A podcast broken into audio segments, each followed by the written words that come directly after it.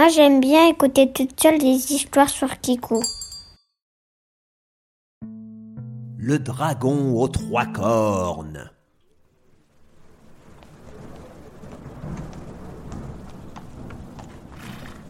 Par une froide journée pluvieuse, notre chevalier se promenait, cherchant de bonnes actions à faire ou de géants à sauver, lorsqu'il croisa un panneau annonçant une petite ville à quelques lieues d'ici.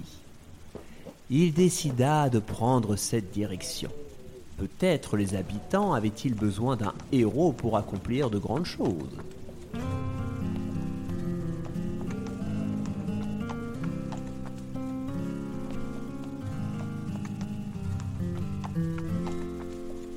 En arrivant, il croisa une auberge dans laquelle il entra.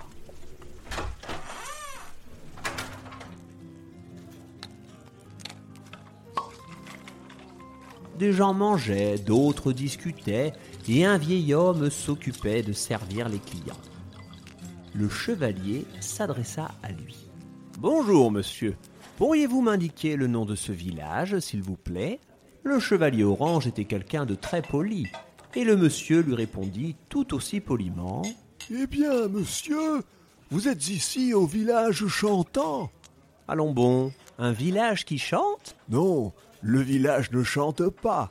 Mais tous les soirs, nous organisons une grande fête durant laquelle nous chantons en jouant de la musique. Ah, voilà une ville heureuse alors. Je suppose que vous n'avez pas besoin de mes services. Oh, détrompez-vous Cela fait un mois que nous n'avons pas fait de musique. Pas loin du village se trouve une immense grotte. Dans cette grotte, nous entendons tous les soirs des rugissements énormes.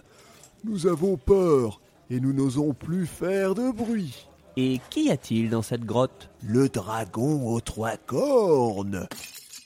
Lorsque le vieil homme prononça ce nom, tout le monde se tut. D'habitude, les dragons n'avaient qu'une seule corne. Si celui-ci en avait trois, il devait être monstrueux. Le chevalier décida d'aller lui-même s'occuper de la bête. Il sortit dans le froid et s'aventura dans les collines voisines, cherchant la fameuse créature. Il se retrouva soudainement en face de l'énorme entrée d'une énorme grotte. On aurait pu y faire passer un énorme dragon.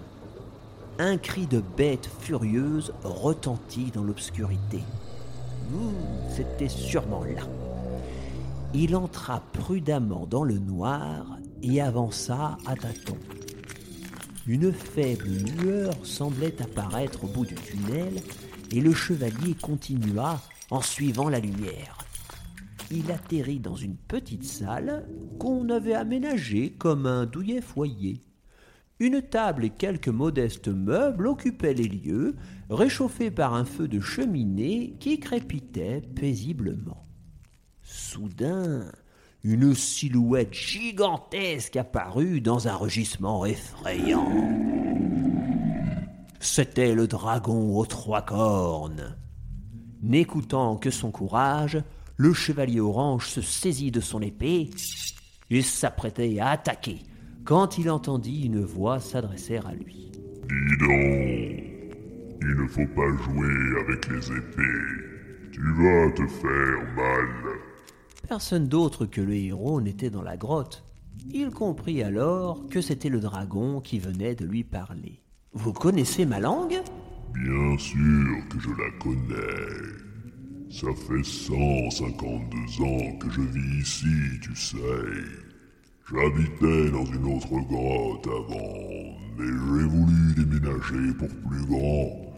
Et me voilà à côté d'un village affreux.